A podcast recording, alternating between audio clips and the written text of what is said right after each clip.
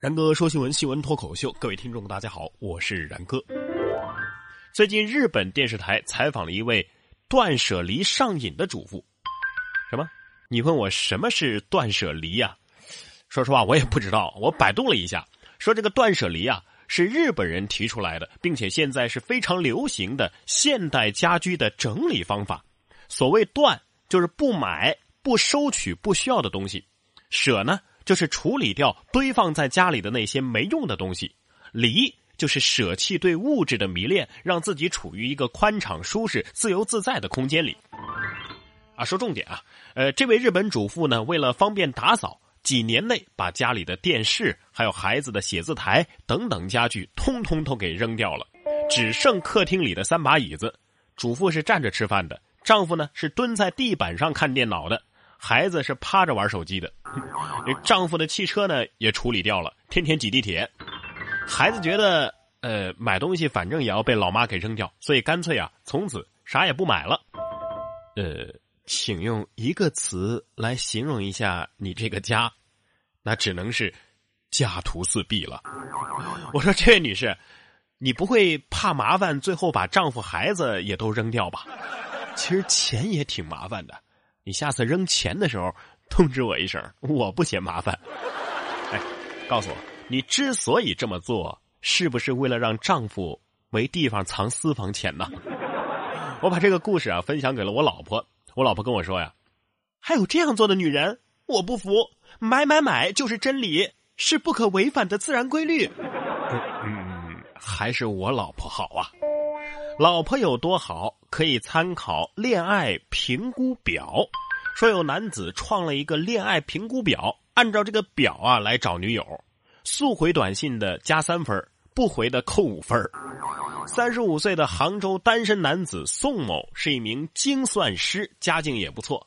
他自创了一种超细致的爱情风险评估表，女孩的各种表现呢都会被换算成分数，对得分越高的女孩越有好感。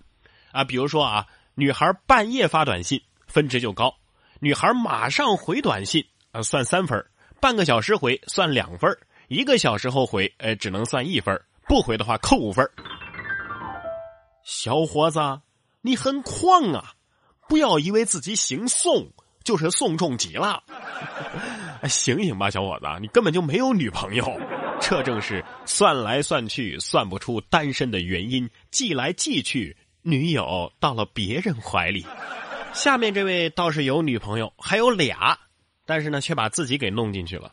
说男子靠偷奥迪车上的财物包养了两个女友，被抓的时候他说呀：“我其实很辛苦的。”张某每天骑着自行车在合肥的大街小巷转来转去，就是为了寻找奥迪车，然后将里面的值钱的东西给偷走。张某啊，就靠这个养活了自己和两个女友。张某被抓之后啊，不仅不悔罪，反而向警察诉苦说：“其实吧，我也挺辛苦的，有时候能偷到，有时候也偷不到。现在奥迪的广告思路都这么颠覆了吗？就这样式的都能有俩女友？你怎么不直接把奥迪车给开走啊？那样的话，说不定还能再多养俩女友呢。随口问一句啊，你的这俩女友互相知道彼此的存在吗？”下面这条新闻呢，我也很想知道警察是怎么知道的。俄罗斯男子在森林发现了十七根金条，藏了一个星期，还是被国家给没收了。二零一五年的八月份，俄罗斯有一名男子啊，在森林里发现了重约六公斤的十七根金条，他没有按照法律上交给国家，而是把他们给藏了起来。一个星期之后呢，在他把这些金条偷偷运出去的途中，被警方给带走了。今年的三月十四号，法院宣布了对男子的判决：服刑一年半，金条全数上交给国家。上交？哎，啊，不对呀，这是俄罗斯啊，为什么俄罗斯也要上交给国家呢？而且连五百块钱和证书都不给。喂，你在哪儿呢？哦，我我在西雅图啊。啊，你什么时候出的国呀？都不跟我说一声。啊，什么呀？我在西雅图小区。现实生活当中啊，的确有这样的事情。但是最近国务院叫停洋地名了，居民区不能再叫什么曼哈顿、威尼斯了。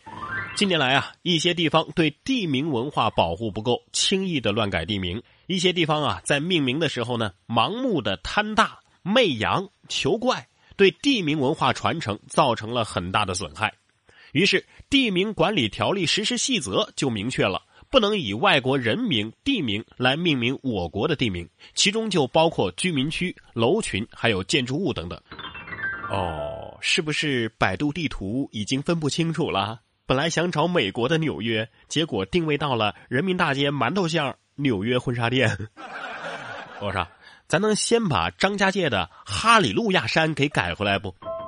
其实这一规定啊，还是有 bug 的。不是不让起外国名了吗？那咱们就叫紫禁城、阿房宫、金銮殿、潇湘馆、呃怡红院什么的。这些房地产开发商里边啊，还是有一些有文化的。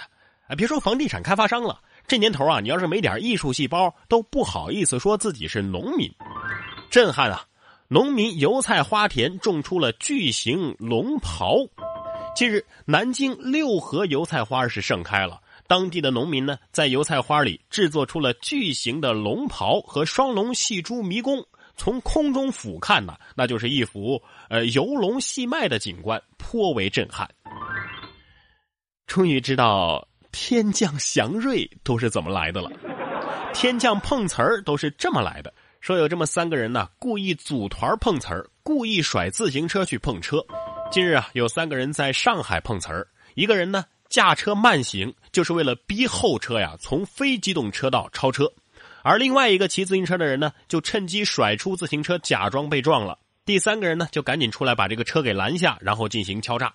警方已经控制了团伙当中的两个人。去调查，近半年车主被碰瓷之后啊，都选择私了。在这里要提醒大家，如果遇到了碰瓷啊，一定要先报警，别给骗子机会。哎呀，自打这碰瓷开始盛行之后，救活了多少行车记录仪公司啊！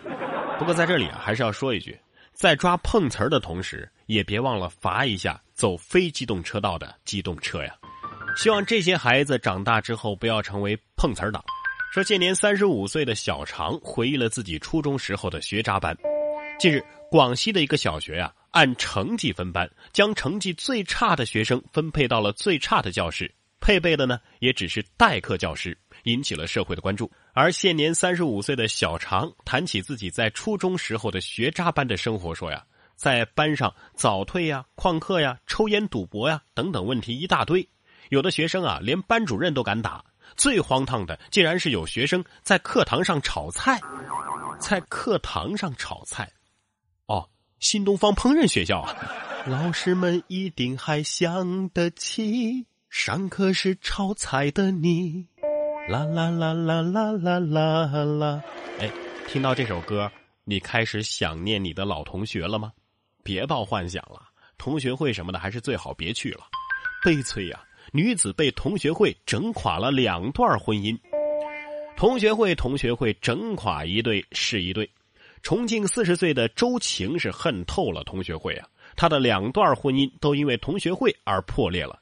前夫在同学会上重遇初恋，现任丈夫呢在同学会之后和初中的女同学搞起了暧昧，坚持要离婚。现在啊，同学会三个字已经成了他的噩梦了。嗯。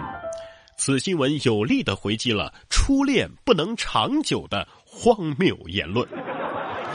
哎，找一个没上过学的能解决这个问题吗？在线等，挺急的。来听今天的自然法则。其实吧，这事儿跟同学会啊没太大关系，跟渣男有关系。找的男人没定力，那参加什么会，他都是一样的结果。